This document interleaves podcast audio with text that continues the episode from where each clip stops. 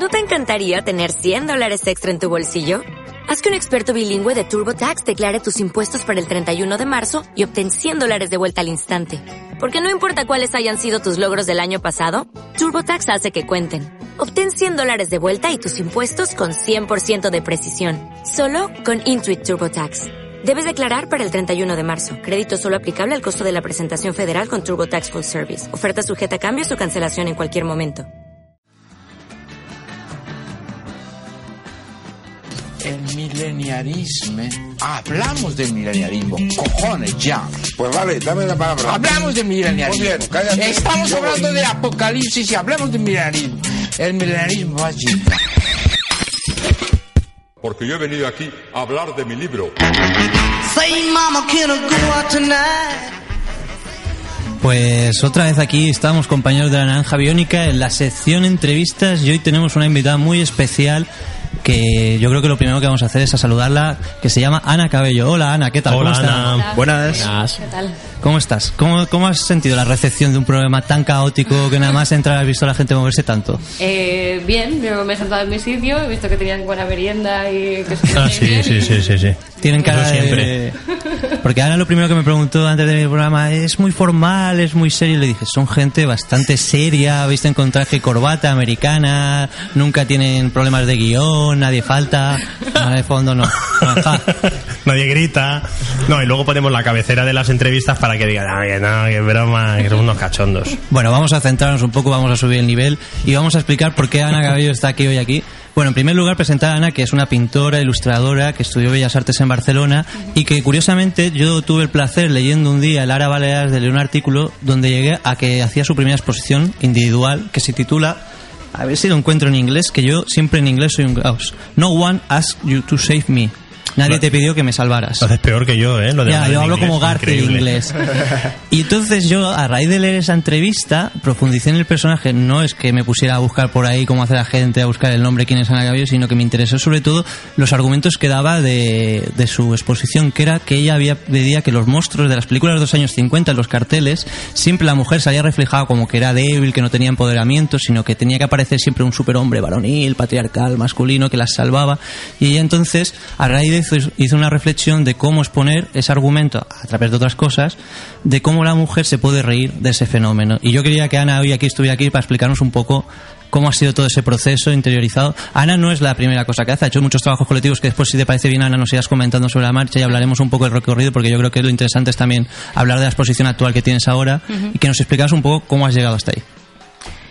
Eh, bueno, eh, a raíz de, lo que explicaba David, que, que, mm, me interesa un poco la- los carteles de los pelis de los años 50 y tal, eh, viendo una película que, que, me gustó, pero no es, no es digamos, el, el germen de la exposición, fue más que nada el, el cartel en, la- en el que aparecía pues, pues lo que ha hecho David, esa mujer como desvalida, como como esperando a que la salvaran o nosotros suponemos o siempre damos por supuesto que tienen que ser salvadas ¿no?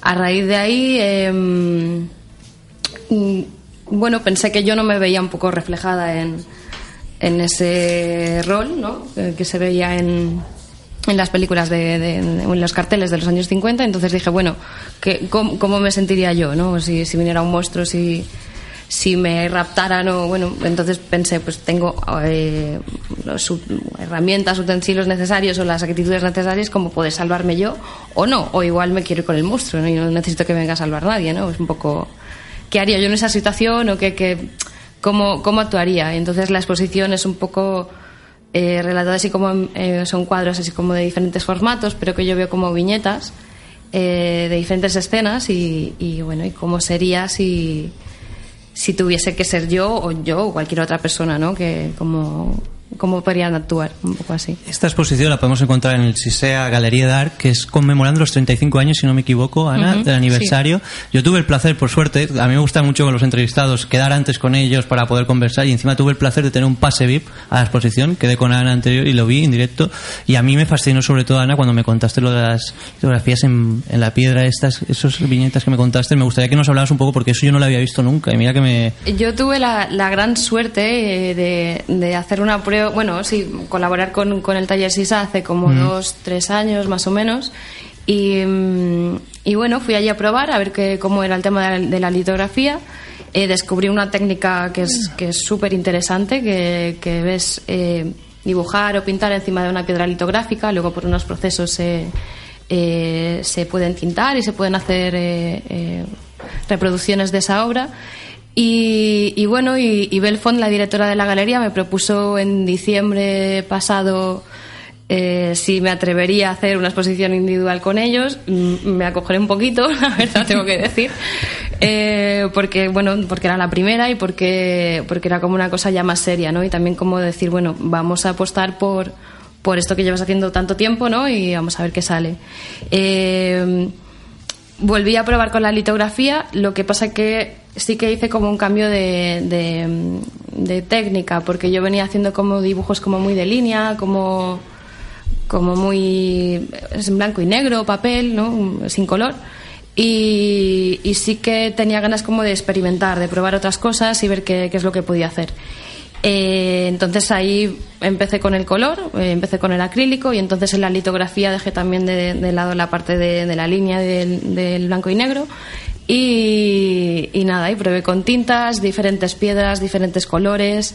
Es una técnica que es súper bonita, que es eh, súper enriquecedora, ¿no? Eh, trabajar allí en el taller, luego lo que te llevas tú para casa, lo que puedes aplicar, es, es una pasada, la verdad que he tenido mucha suerte. A mí me fascinó mucho, Ana, cuando estábamos ahí en la exposición hablando un poco, dos palabras que todo el tiempo nombrabas, que era jugar y experimentar. Mm. A mí lo que me gusta es jugar, seguir probando.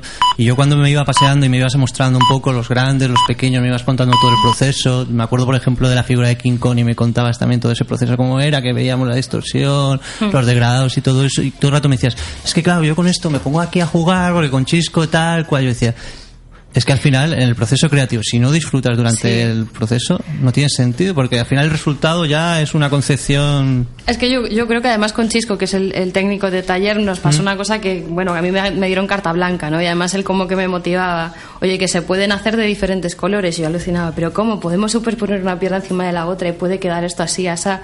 Y, y nos retroalimentábamos, ¿no? Era una, una, una manera de jugar. Para mí era como, no me puedo creer que me deis todo este espacio para, para que yo pueda estar aquí pintando, dibujando y, encima eh, me echéis una mano y me apoyéis y, nos lo estemos pasando también. La verdad es que, que si yo estoy haciendo esto es porque, porque me lo paso bien, porque si no es que no tendría ningún sentido. O sea, sufrir por... por se sufre un poquito, tengo que reconocer que también, ha habido momentos como de crisis y no todo es tan bonito, pero se hace porque, porque no puedes dejar de hacerlo, porque disfrutas y te encanta. Pues mira, a mí también una cosa, Ana, que me fascinó también cuando leí el artículo, cuando contabas que por fin habías renunciado a ese tipo de vida que lo hablábamos también ayer, cómoda, de tener un trabajo rutinario y de verdad te vuelcas en lo que de verdad quieres hacer, te arriesgas, te tiras a la palestra, decides dejarlo todo atrás, como diría Robert Grace, adiós a todo eso, yo soy artista, yo soy pintura y yo me voy a dedicar en profundidad todo mi tiempo, mi obsesión, mi historia de mi vida va a ser a partir de esto de ahora. Pero eso que, que dices de yo soy artista todavía lo digo con la boca así como pequeñita, ¿no? Y es como un complejo absurdo y estúpido que, que es absurdo en el fondo. Yo lo que hago es pintar y dibujar y pues no sé. Y, y artista, pues no sé, no es que no, no- Ya te digo, lo digo con la boca pequeña, pero... Esa es una mentalidad mm, de artista, pero ¿eh? Sí, me imagino, no Ya lo está. sé, pero es, una- lo- es- es una... claro. Por- por- es una cuestión social también. Sí. A mí también me pasa. O sea, es, decir, es como que hay que pedir un poco perdón por, por dedicarnos a- al arte. Y eso tampoco es. Claro, porque nos ven jugando todo el día, ¿no? Les claro, es que- que estás que todo el día qué jugando. fácil ¿no? Y es ese tienes- trabajo, Claro, claro. También es lo que, es lo, lo que has comentado un poco por encima, que es verdad que sí que siendo artista se sufre, ¿no? Como en cualquier trabajo, tienes que hay un esfuerzo, pero a veces se tiene una mentalidad de que no se puede ver a alguien disfrutar de su trabajo, ¿no? Es como que yo estoy aquí, es lo que tú dices, estoy jugando, estoy experimentando, estoy disfrutando, estoy pasándomelo pipa y soy artista y es mi trabajo, ¿no? Sí, es que me recordaba a mí una anécdota que me pasó en la universidad. ¿Qué estás haciendo? Estoy escribiendo un poema y estoy leyendo a Rimbaud fuera de la clase. Entonces te das cuenta que algo no funciona en este mundo. Eso es historia real, ¿no? Historia, Historia- real, así me fue la primera universidad. mano. A mí también lo que me interesaría, Ana, es que nos contabas un poco, antes de llegar a esta exposición individual que volvemos a encajar, todo lo que has hecho. Por ejemplo, a mí me llama mucho la atención, que sabes que vengo del mundo de la poesía y de edición, que también has colaborado con Ana Wall, haciendo ilustraciones para dos poemarios, tanto una para Bravo Ediciones, que es Symbol con Antaset, Sí. Y luego también para, ahora me el título que lo tengo apuntadito, eh, un poemario de Ana Wall que era, si me lo puedes recordar. eh, Eh, Molsa. Molsa, eso, es, ahora, es, los fallos de la radio en directo. ¿Qué tal el, el tema de trabajar con gente de otros sectores pero que a la vez retroalimenta el proceso creativo? Eso sí que me llama mucho la atención a mí. Eh, a, mí, a mí me parece, pues, pues lo que decía antes, como muy enriquecedor el hecho. nos- yo suelo trabajar sola en el estudio, eh, me paso muchísimo tiempo sola y, y entonces es cuando tienes como, como input de otra gente que, que te aporta y enriquece un poco lo que tú puedas hacer, es que me parece eh, muy divertido también. Eh, y con Ana, bueno. Yo no tengo que reconocer que no soy eh, demasiado amante de la poesía, pero con Todo llegará, ¿no? pero bueno, tengo que reconocer que con, con los poemarios de ella, además pues charlando y enviando los mails y tal, cuando lo leí sé que sí que era como, bueno, voy a voy a intentar no pensar demasiado lo que me está diciendo e in- intentar extraer las imágenes que me está sugiriendo, ¿no? Y supongo que es un poco por dónde va la poesía en el fondo. Y, mm, pero bueno, es, es, eh, es interesante eh, aportar tu, como tu visión a algo que ha hecho otra persona, ¿no? Y, y no, no ilustrarlo literalmente como es que ha dicho, no sé, mesa y dijo una mesa, sino esa mesa a mí me ha sugerido, yo que sé, cualquier otra cosa y, y la combinación de las dos es lo que realmente lo creo que- ignorado, ¿no? Lo que no podemos apreciar y que al final puede despertar. Volviendo un poco a tu exposición, me acuerdo cuando hablábamos, ¿tú crees que en parte es un reflejo de lo generacional lo que estamos viviendo? Esa época de los 50 todavía está presente ese modelo tanto ya sé que lo estuvimos hablando, no es tanto una reivindicación femenina, es que el concepto este femenino masculino que me parece una ambigüedad Sí, estúpida es que lo nos- que te decía ayer, ¿no? Lo de Una soberana que, estupidez. que me lo han dicho muy, bueno, es que no solo en esta exposición, cuando he hecho algunos trabajos que me decían, no sé, es que es muy femenino, ¿no? Y digo, pero ¿qué- ¿qué significa que es muy femenino? Eh, que el- por- porque yo soy una chica y eh, no, es como no, no entendía muy bien, ¿no? Y mm, porque yo creo que se asocia como lo femenino a, a ciertos adjetivos, ¿no? A como que tiene que ser algo como no débil o frágil o no es, lo mismo que reivindico en las en, en las posiciones ¿Por, por qué no puede ser fuerte o por qué no puede ser como lo de estas etiquetas yo ya te digo lo he repetido un montón de veces y, y es una cosa que hemos comentado con colegas y tal y, y nadie va a salir diciendo en una exposición que es masculina no o, o- o- no a no ser que sea algo que tú quieras como como evidenciarlo, ¿no? Como que sea un, un adjetivo que tú quieras evidenciar en la exposición. En mi caso no lo es. En mi caso yo creo que se puede se puede mm, extrapolar tanto a una chica, a un chico, a, lo- a quien sea, porque en realidad en el fondo la exposición es que tú estás luchando contra unos monstruos que tienes Exacto. tú, ¿no? Y los tengo yo como los puede tener cualquiera. Entonces estás luchando contra eso. Yo creo que es una forma de de luchar contra ellos que no tiene sexo, es que en absoluto, no tiene género. A mí lo que me, me conmueve mucho es el discurso de fondo cuando vas viendo y vas paseando todo eso de los monstruos. eh, La frase que me dijiste es, ¿y si yo me quiero quedar con ellos? Claro, bueno. Es que al final la, la poética, la creatividad es al Mm. final incluso volver a tus miedos e incluso quedarte atrapado con ellos, como una historia de obsesión, ¿no? Eh, Sí, es como... Yo creo que nos pensamos mucho. Nuestra generación es una generación que nos pensamos mucho, ¿no? Como estamos todo el rato, bueno, ¿y qué, ¿y qué hago yo? ¿Y cómo lo hago? ¿no? Y como, como también, a lo mejor es general, ¿no? Pero como que tenemos que llegar a, a una situación como de éxito y como de que todo nos va bien en la vida y entonces si no nos pasa eso es como que, ¿y qué he hecho mal? ¿no? Y, y, y venga, y venga, latigazo y latigazo y... Autoflagelación. autoflagelación y, y entonces eso de repensarse, ¿no? Y, mm, y ahora me he perdido. Cuando uno tiene... Que te gustaban los malotes por los, los dibujos. ah, no, bueno. No, pero a mí lo que me llama mucho la atención- ¿Podríamos interpretarlo así? Como que te gustan los malotes o los feos, que te quedes con los monstruos.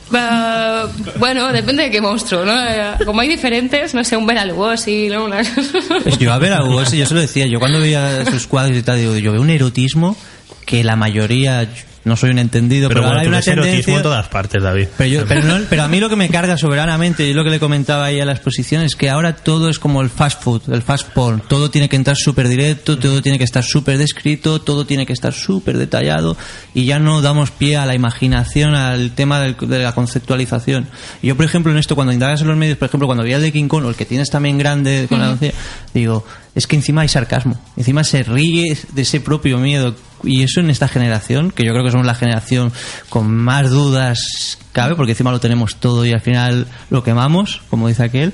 Eso yo creo que es importante, reír- reírse de la, de la tristeza, de los miedos, convivir con los miedos. Yo siempre en, en lo que he hecho siempre me ha gustado como meter un poquito de ironía y como meter un poquito el dedo en la llaga Mm. o, o, ah, tenía como una serie de retratos que, que es- se llamaba Sexy People y... Me y- gusta ese chico.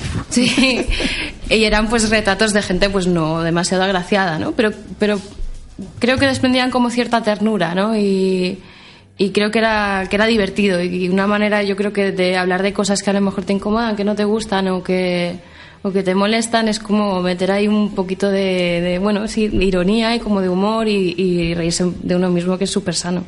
Una pregunta que me hacía cuando venía para aquí. Ana, ahora que lo has hecho en este momento, ¿crees que ah, lo hubieses hecho en otro momento esta exposición? No, En habría absoluto. hecho otra cosa totalmente, distinta, diferente, ¿no? sí. ¿Tú crees que es el momento del ahora, el aquí, el sí que hablábamos, el sí, con el miedo, ¿no? Eh, Bueno, también porque ya te digo, porque eh, justamente, a ver, yo dejé o pensaba dejar el trabajo en septiembre, al final lo dejo en diciembre. Yo vengo de trabajar de camarera en un restaurante maravilloso, estupendo, en el que me he llevado súper bien con mis compañeras y que amo, pero que ya decidí que no, que no podía más y que, que no tenía tiempo para pintar y yo lo que quería hacer era eso. Entonces, eh, en ese tiempo. En el fondo yo sí que he estado como luchando contra todo eso de tengo un trabajo estable, eh, puedo pagar las facturas, pero tengo menos tiempo como para dedicarme simplemente a ello y ahora tengo de lunes a domingo para estar en el estudio y si quiero no me muevo de allí. Entonces esa libertad es súper importante para mí. Es importante porque creo que, que me da pie a mejorar. Eh, Me da pie a pensar bien las cosas, a no ir corriendo, a, a organizarme yo misma. Entonces, eh, claro, con todo ese hervidero de cosas que se estaban gestando desde septiembre hasta diciembre, que fue cuando me propusieron la exposición, que dije es que no me puede caer el mejor momento, Todo va... no sé, me cayó del cielo y entonces pensé, pues vamos a hacer esto y, y qué es lo que te está pasando ahora, qué es lo que estás sintiendo y que, y que, que no es solo una cosa que creo que me pase a mí, ¿no? que, es, que es un poco generacional lo que hablábamos antes, que es como, ¿dónde nos posicionamos? ¿Hacia dónde vamos? No tenemos un empleo estable, estamos haciendo 4.000 cosas a la vez. ¿no? Y- Sí, como que tenemos que elegir siempre algo al final, ¿no? Mm. Y, eso es lo ¿Y cómo ves el panorama actual de la cultura, tanto en la isla y sobre todo desde tu sector? ¿Cómo lo ves? Yo es que no sé si es. A ver, ahora va a sonar un poco raro, pero igual estoy como un poco desconectada y me llevan, me llegan cosas, ¿no? Me llegan Ujú. cosas y, y sí que es cierto que es como muy, muy pesimista. Es como. sí, al club.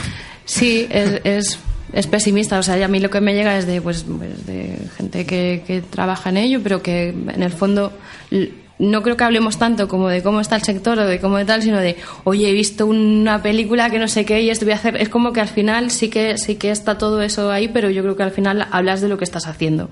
Y a mí lo que me interesa es lo que estoy haciendo y... y- Jugar.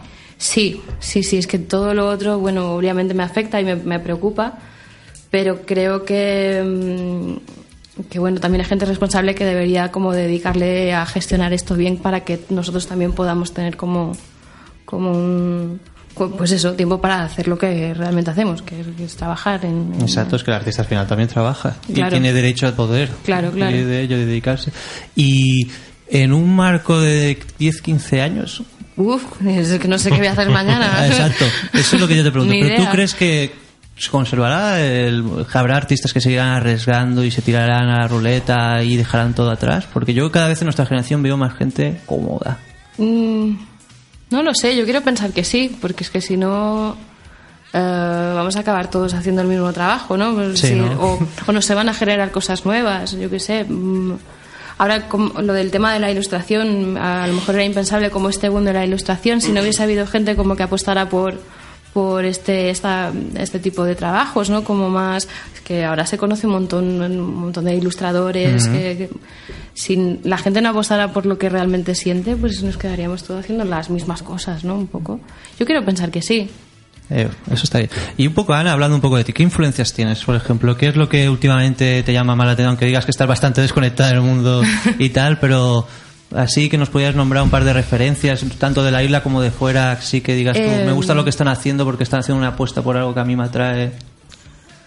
Pues mm, no sé qué decir, no sé, a, nivel contemporáneo, es que ahora mismo estoy como, me regalaron unos amigos finlandeses un libro de una, de una pintora que es americana que se llama Alice Neal, que, eh, retrata un poco, bueno, su, su, En realidad es como muy aut- autobiográfica. Ella perdió como un bebé como muy joven, entonces habla un poco como de la maternidad.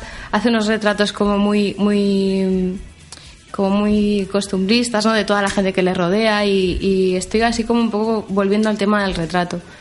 Eh, también estoy como revisitando cositas de, cómic que hoy justo estaba como, como revis bueno, sí, volviendo a ver y tal, eh, de, libros de, cómic de Daniel Close o de Charles Barnes. Y no sé, no sé. Esto, ahora- es que me vienen como muchas cosas a la cabeza. Eso es lo peor, sí. cuando te hacen esta pregunta. a Sí, mí- a mí sí, sí, es pasa, como... me cago en todo.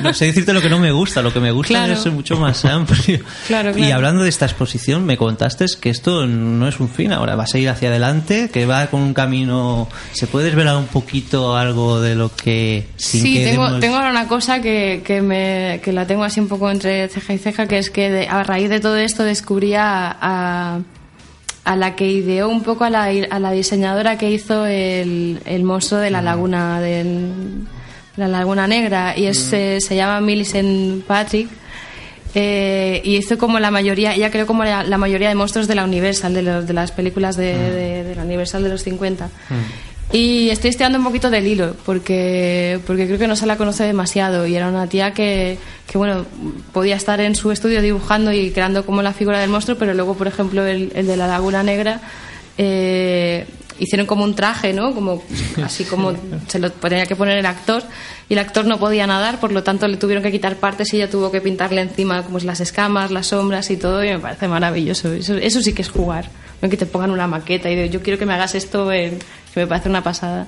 Y es una figura que, que no conocía y que a raíz de eso apareció y que me parece súper interesante. Y sea, estoy esperando un poquito. O sea, que de los monstruos pasó a la creadora del monstruo y es como que todo... Todo, Todo acabará siendo un monstruo, ¿no? sí.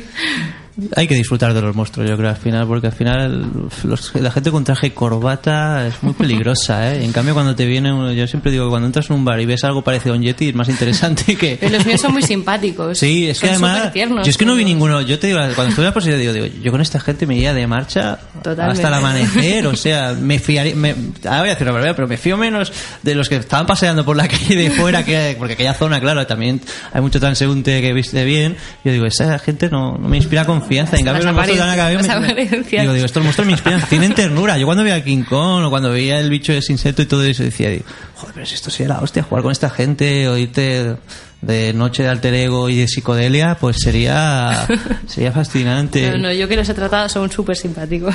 Sí, y el a mí lo, y lo que insisto en el sarcasmo y cómo te ríes, de lo- a mí me parece muy interesante esa propuesta que dices tú de que es que yo estaba mirando en la Real Academia lo que es la salvación, que es un concepto como muy cristiano, de que tiene que venir algo redentor, un, alguien tiene que venir a decirte, oh, vas por mal camino, Claro, tú sí, sabes que ese no es el lugar. ¿Qué cojones? Y, y- y si yo me la quiero pegar. O si yo de verdad quiero Bueno, lo ser... que, lo que hablábamos de, de que hay que cagarla muchas veces, ¿no? Que es necesario Sí. cagarla muchas veces. Pero es que al final sí, solo se aprende de los fracasos, Claro, claro. porque de los éxitos. Y bueno, yo si queréis hacer alguna pregunta, tú Raúl también Yo, sí, quieres. yo, por supuesto. Tenía dos preguntas. Eh, ¿Cuál es la parte, a la hora de crear eh, el cuadro o la obra y tal, cuál es la parte en la que más te diviertes, te, te diviertes y cuál es la que más te apetece o te cuesta? Me divierto mucho en cuando, cuando pienso, cuando me lo imagino. Porque no. es- yo no, tra- yo no me pongo delante del cuadro y empiezo a pintar así, así. Si no lo hago, o sea, cuando tengo el proyecto, mm, tiendo a pensar muchísimo qué es lo que, lo que voy a pintar. Y eso me divierte mucho, ¿no? O imaginármelo. Eh, esa es la parte que me divierte y luego también pintarlo, obviamente, pero ya es como un- una especie de trance en la que vas por faena, ¿no? Te pones ahí en donde estás ahí como pim, pim, pim y vas sacando. Qué palabra más maravillosa, trance, No, que yo ya reivindico, ¿no? Entrar en trance. Sí, Sí, que todo en viene de realidad. lo no racional. Yo creo que la creatividad, Ana, y lo hablábamos, viene de lo no racional. Mm. De un momento en que te sale algo, no sabes qué es. Es totalmente visceral. Cuando te decía que cuando se gestaba el proyecto no piensas, no Mm. piensas nada. Es como, "Uf, yo tengo que vomitar esto de alguna manera. Nos ahorramos un montón en terapia, ¿no? Sí, ya me cuesta pensar y que la, voy a y la comer. parte que más, que más te cuesta, más pereza te da. Eh, la- Venir a la el día- radio, el día, el día de la, La inauguración me cuesta representatividad. montón. No, no, pero me refiero de la obra. Es decir, Ah, de la obra. en- no hay Ah, nada- no hay- vale. no- por ejemplo, la Bueno, línea, el me color, cuesta- algún- siempre hay una cosa que dices, joder, esto no, no acabo de rematar. Lo hablaba ayer con David, que, que yo venía a hacer como formatos muy pequeñitos y cosas como muy, muy íntimas y también como con, con mucho miedo, ¿no? Al principio. Y entonces, de repente digo, ¿y por qué no voy a hacer uno de un metro cuarenta, no? Eso ¿Por qué no? Y en esos momentos sí que lo pasé un poco más, me costó bastante porque, porque era algo que no había hecho nunca. Entonces el miedo este de, voy a ser capaz de... Vale. De pintarlo, voy a ser capaz de llegar. O sea, Además, nivel- con un timing de exposición que es A nivel como- técnico tú, va- o sea, todo, todo perfecto. No hay no, no, ninguna no, que, que te va. No, No, sí, no, todo no, no, que estuvo al explicando, revés. no, que me Al- explicó una cosa de Al la revés, técnica. es que por eso, como no lo había hecho nunca, era como, no había pintado, yo n- no había pintado nunca así mm, como, como en la exposición, era como siempre, bueno, probando y tal y cual, Ok. pero pero en realidad todos, o sea, problemas técnicos todos. no, pero lo que pasa siempre, que... siempre hay uno que, se- por ejemplo, en mi caso es, es el, soy el color. El color, Ajá. Soy pésimo. Eh, pero, por ejemplo, el boceto me encanta, la, la línea me, me gusta, el monigote me gusta, pero es llega el color y, y, y me pierde, me te- fastidia. yo le tenía muchísimo miedo al color. ¿Ves? Le Es tenía que- muchísimo miedo al color. Pero como he estado de inconsciente durante estos tres meses, yo creo que la, la, la- Al menos la el clave es daltonismo no activo, ¿no? La clave es no pensarlo demasiado. Claro. Yo creo que es ¿Te eso. dejas guiar por instinto o, o o- o estudias bastante que como No, haces no, muchas en, es- pruebas? en este caso sí que me he dejado guiar por el instinto y es, y es curioso porque al final he repetido muchos colores, hay muchos fondos que son parecidos Mm. Vale, y, la, y, y los colores, eh, eh, un amigo me decía es que son los mismos con los que te vistes tú. Es- el vestuario define a uno. Sí, es marrón, marrón, verde, verde me encanta. Es como al final siempre están como esos colores. Yo creo que no lo pienso y es lo que, lo que veo, lo que me sale. Un poco por ahí. Y del proceso de, de, mm, desde que haces el, el boceto, digamos, o el esto, hasta que llegas a la obra, eh, ¿crees que, que pierdes algo o de la frescura del boceto o, o siempre mejoras? Yo creo ¿Tú que se pierde ves? algo, sí. sí. ¿Ves? No, es A Raúl le pasa lo No, mismo. pues, pues es verdad, es que yo un boceto me encanta, me sale fresco, me sale rápido, luego es a pasarlo a, a limpio, por decirlo de alguna manera, y pierde. Y Yo pierde tengo, y- y tengo pierde. un gran problema que, que con, con- a los amigos me gusta como, como enseñar el proceso, ¿no? Porque soy súper ansiosa, es como, lo estoy haciendo bien, ¿sabes? Como el profe, ¿os gusta? ¿Os gusta? Lo estoy haciendo bien. Entonces enseño como un poco el proceso, porque me gusta, ¿no? Y cómo queda. Y, y también es como de doble filo, porque de repente les encanta cómo has hecho ese trazo súper rápido. Claro.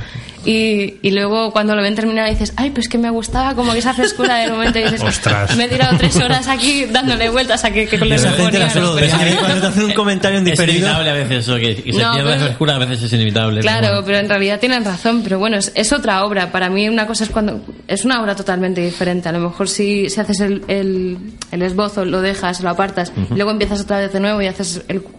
Para mí son cosas diferentes, pero bueno, está, está ahí mezclado. Señor director, ¿le quieres hacer alguna pregunta tú también como Sí, yo te creador? iba a preguntar eh, si eres un artista 2.0 o eres amiga de las redes sociales o te apoyas a la hora de mostrar un poco ¿Por qué siempre tu haces esas trabajo. preguntas modernicas? No, siempre no. Bueno, sí, siempre. No sé, me, me parece interesante y porque mm, es verdad que hay ahora con redes sociales como Instagram y Pinterest, que yo sigo muchos artistas gráficos. ¿In qué? Pinterest. Ah. Incluso Facebook, que tengo aquí a Raúl, que todas las semanas nos tiene la tira cómica y el jeroglífico. Y nada, y preguntarte un poco eso, y si es así, pues que nos comentes un poco dónde, en qué redes sociales podemos encontrarte, o, y si es que no, pues, pues A, nada. a ver, yo, yo tengo Facebook y tengo Instagram, pero las dos cuentas las abrí como más a nivel personal Sí. Entonces, eh, me, di, me di cuenta que, el Insta- que Instagram era como una plataforma bastante rápida y fácil como para mostrar el trabajo que haces y, y sí que ahí lo último que he estado subiendo ya son cosas como más de, de curro y tal. Lo que no soy demasiado, no subo demasiadas cosas hago como una pequeña selección, pero no estoy nada atada a, la- a las cuentas de Instagram o no, o no me pongo como, no lo veo como un trabajo, es más como quiero compartir esto con vosotros. Porque sí que es cierto que creo que hay gente como que lo utiliza como, y me parece fenomenal, y ojalá yo pudiera hacerlo porque creo que sería muchísimo mejor para, para que me conociera más gente y para, para poder mostrar lo que soy un desastre. Soy un, no- Yo creo no que lo mejor es ir a la galería de Sise Galería de Arte y verlo en directo. Porque a mí me ha pasado que se lo decía Ana, que a mí, yo quiero volver a ir porque a mí me pasa que siempre la primera impresión me conmueve mucho. Yo pienso mucho como el concepto de la gran belleza. De ese momento en que cuando ves algo y te conmueve necesitas volverlo a ver. Para ver si la hostia ha sido un dinamismo de un momento que te ha pillado, si de verdad llegas a conectar. Y hablando con ella decía, digo, todo, eso- eh, todo ese proceso creativo es lo que me interesa. lo- lo- todo lo de antes también me interesa. Y por eso me interesa cuando un artista viene y me habla de todo el sufrimiento, de las alegrías, los intentos, los voces, todo eso, eh, la narrativa, que es lo que hablábamos ayer. O sea, yo creo que está muy bien definida cuando tú, cuando estuve yo ayer contigo, cuando te digo, bueno, guíame un poco, yo, tú cuéntame y tú me decías, claro, porque todo esto y tal. Yo digo, joder.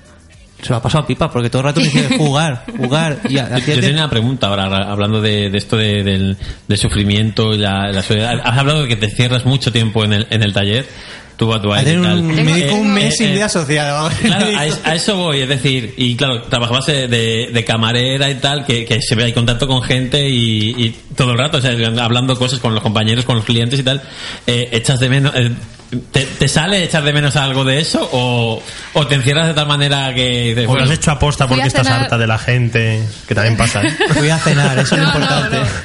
No. A ver, a mí me, me gustaba mucho el trabajo y, y de hecho era una cosa que, que- que empecé, bueno, un verano y después me quedé como casi cuatro años y no, no pensé que me fuera a gustar porque no soy tampoco una persona, ya sé como que como demasiado sociable, como no me gustan las multitudes, vamos a dejarlo ahí. Eso es bueno. Y entonces eh, me, me sorprendió que me gustó un montón y entonces estaba allí y hablaba con la gente y me encantaba como contarles. Además es un restaurante que tiene como un codescana toneta está en Caimar y vamos a hacer un poco de propaganda. y, y es como un concepto muy bonito que, que, que yo me, me creí, me creo y me, me encanta y entonces no me costaba nada. Era como estar en casa. Yo me sentía súper a gusto, era como estar en casa y, y lo echo mucho de menos.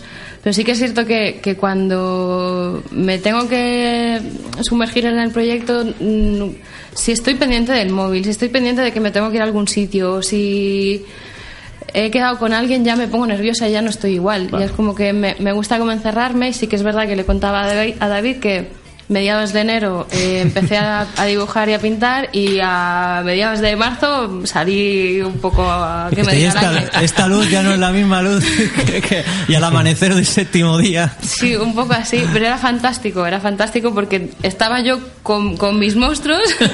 y No querías que te salvaran. Un día, un día todo era fantástico, maravilloso porque me había salido, estaba súper contenta, al día siguiente todo era una mierda y porque, y porque me he metido en esto, ¿no? Y, y así, y así un poco... ¿Y qué horas tienes así para.? Porque yo, por ejemplo, tiendo a dejarlo todo para, para última hora, ¿sabes? Y la nocturnidad ya bastante y volviéndome loco y tal. ¿Qué horas? ¿Eres organizada o eres desastre total? Total. intento, cada día intento decir, venga, vamos a ponernos un horario y tal, pero al final eh, también es que ahora tengo un estudio en el que antes tenía un estudio en el que podía trabajar de noche bastante más a gusto y ahora trabajo en casa, tengo una sala que me la ha hecho estudio y la luz es súper importante. Entonces me tengo que levantar un poquito más pronto. Pero, y, y sí que es cierto que, que ahora soy bastante más diurna que antes. Antes era súper nocturna, pero también porque tenía el horario girado del restaurante. Claro. Yo sigo Pero- entendiendo que la noche es maravillosa para crear. El, el día es para. sí, pero en la pintura sí que es verdad. La, la pintura Es un y- tema de luz. Luego sí. Sí. que es cierto que a la hora de pensar las cosas y cómo de hacer bocetos y de dibujar, sí que me gusta más. eh, Me pongo una lamparita y tal. Y he pintado muchos días de noche con el- el- la luz allí, me ponía focos, pero no- obviamente no es lo mismo. Ya. Es importante. Yo voy a hacer una pequeña pregunta que no he participado, digo, lo voy a soltar. en cuanto a inspiración, porque yo, bueno, me incluyo, yo como artista me inspira más el dolor y la tristeza, la oscuridad, que no la alegría. Pero en tu caso veo como que, no sé, ¿eh? igual me equivoco, pero que le encuentras como más la alegría o el, el gag, el, la diversión, ¿no? El juego. Y que, no sé, Bueno, a la hora de inspirar, ¿qué, qué elegirías? ¿Tristeza, oscuridad, dolor o alegría como manera de inspirarte? Yo creo que son como cosas que pueden ser súper dramáticas, ¿no? Que es como el replantearse dónde está uno en el mundo, es un poco lo que hice yo, de que qué estoy haciendo y hacia dónde voy, que puede ser muy dramático, pero me lo tomé con mucho humor. Y, y sí que son como, como conceptos que pueden ser, eh, sí, como como que te puedan preocupar y que puedan ser te pueden llevar a, a- a que sean cosas tristes. Pero yo creo que, que- que como tú te lo tomes la actitud mm, el- la que tú sí la actitud que te la tomes pues pues un poco que puede salir puede ser más interesante no Sin meter un poquito de humor y de ironía No, aparte de que detrás de la comedia yo he aprendido que siempre hay una gran tragedia. Hmm. Suele haberla. ¿no? Billy Wilder ya lo decía, en todas las historias de tristeza y la mayor belleza, o sea que yo creo que la comedia, la vida es una tragicomedia, ¿no? Al final nos educan a que tenemos que rehusar la tristeza y yo creo que cuando estamos tristes incluso es más divertido y todo, porque cuando estás alegre... Bueno, luego verás en la sección de literatura, que es la sección de David, verás que, Ya, que se pone bastante hecho- deprimente, por eso somos nosotros. No, Eres- tú eres de, de esta parte de, de la cabina. y no yo es que en su esquina Es jura. es bien, ya, ¿no? ya me lo dicen... Huye rápido que te va a absorber. Ya, ya me lo dicen los amigos del bar, dicen David, en ese programa desentona, es, es alumno en la tuya. Ayer por la noche me lo dijo Manolo, por cierto, con una noche de estas que no podía dormir.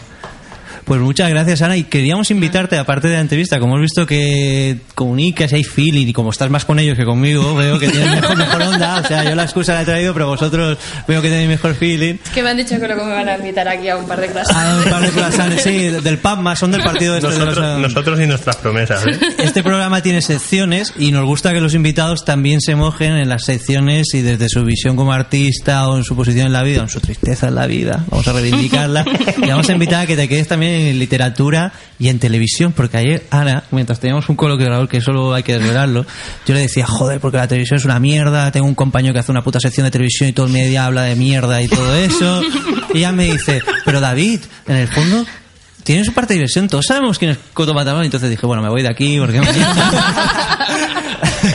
Tengo que matizar eso que luego me van a... luego no, tengo, Hombre, que, esta- tengo que esta- matizar. Se pero- nota que has estado mucho tiempo encerrada porque hablar de Coto Matamoros, que está fuera Pero es que de- no tengo tele, panorama- claro, Yo claro. tampoco- Es- es está- que está yo- fuera del panorama televisivo hace mucho.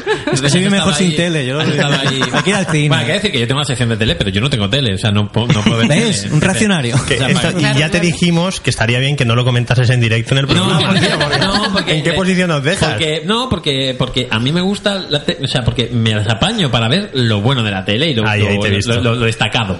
Ahí te he visto. ahí te he visto. Pero la tele... La tele... Tele es una movida. Luego, luego hablamos de la tele. David, esta profundo, canción David. la has elegido tú, tío. Sí. ¿Tienes la escaleta a mano? Eh, no. Bueno, venga, la voy a decir yo, venga, que esto no, está, no estás al tanto. Ah, The Biggest Lie, el de Ah, Tim Ahí te he visto, ahí te he visto. Es que Vamos a claro, hace poco fue el aniversario de la muerte. Es un cantautor que para los tristes. Sí, es mola. que justamente eh, yo me acuerdo no sé qué, en qué serie, ¿no? Que decían, uy, está súper deprimida, no, no para de escuchar el Elliot Smith, ¿no? Pues yo veo mucha belleza. Esta canción. pff, bueno, bueno, pues entonces, entonces escuchamos The Biggest Lie y luego pasamos con la sección triste del programa, ¿no? No, del- venimos de San Jordi, que voy a cagarme en él, porque me ha Tienes- jodido la vida. Tienes 10 minutos de Sí, sección, no te Bueno, preocupes. bueno, venga. Venga, pues siempre, vamos a tengo, escuchar. siempre tengo menos. Vamos a escuchar a Elliot Smith y luego pasamos con la sección de literatura. I'm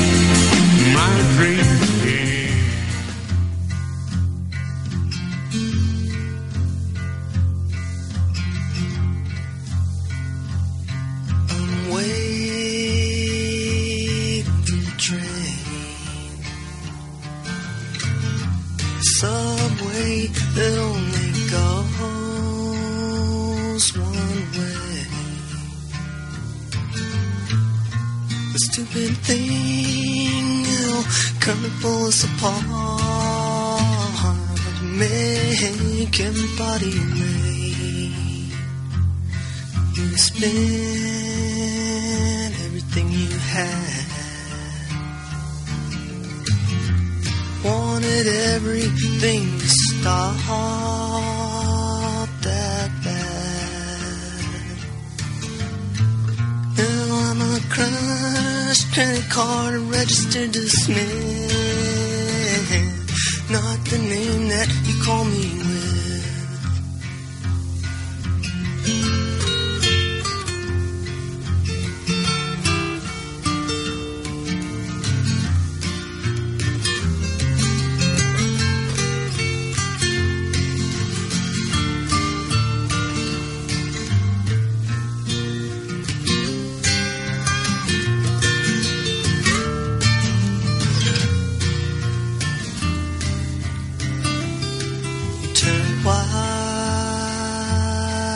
saint. I'm tired of dancing on a pot of gold flake paint. Oh, we're so very precious, you and I. And everything that you do makes me wanna die. Just told the biggest lie.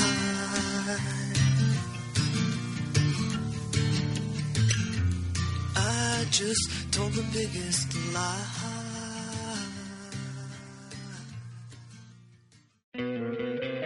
¿No te encantaría tener 100 dólares extra en tu bolsillo? Haz que un experto bilingüe de TurboTax declare tus impuestos para el 31 de marzo y obtén 100 dólares de vuelta al instante. Porque no importa cuáles hayan sido tus logros del año pasado, TurboTax hace que cuenten. Obtén 100 dólares de vuelta y tus impuestos con 100% de precisión. Solo con Intuit TurboTax. Debes declarar para el 31 de marzo. Crédito solo aplicable al costo de la presentación federal con TurboTax Full Service. Oferta sujeta a cambios o cancelación en cualquier momento.